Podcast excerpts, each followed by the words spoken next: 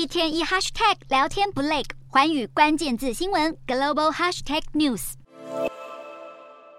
戴着口罩获得日本首相岸田文雄提名掌舵日本央行的植田和南来到国会出席听证会，未来的政策是否从超宽松货币走向紧缩升息，成了关注焦点。植田向国会议员清楚表示，日本央行当前的宽松货币措施是适当做法。虽然日本最新公布的一月核心 CPI 年增百分之四点二，创下四十一年来新高，而且已经连续九个月高于央行设定的百分之二目标。但植田和男表示，这项数据只是暂时的高点，虽然高于百分之二目标，但他的论调与现任央行总裁一致，认为造成这种状况的主要原因是进口成本飙涨，而非强劲的国内需求。植田表示，要让通膨达到持续而且稳定的百分之二目标，还需要更多时间。再加上日本经济复苏依旧充满高度不确定性，因此有必要继续维持现有政策。他还特别提到，创造出经济条件，以达到日本首相岸田文雄希望企业能够做到的调高薪资。虽然短期内政策可能维持不变，但植田也提到，当通膨达到设定的目标后，日本央行可能会停止大规模购债，以及货币政策走向正常化。关于直田的谈话内容，华尔街分析师表示，预料现在美国联准会将会继续放鹰，加重升息力道来打通膨。因此，即使日本央行迈向政策正常化，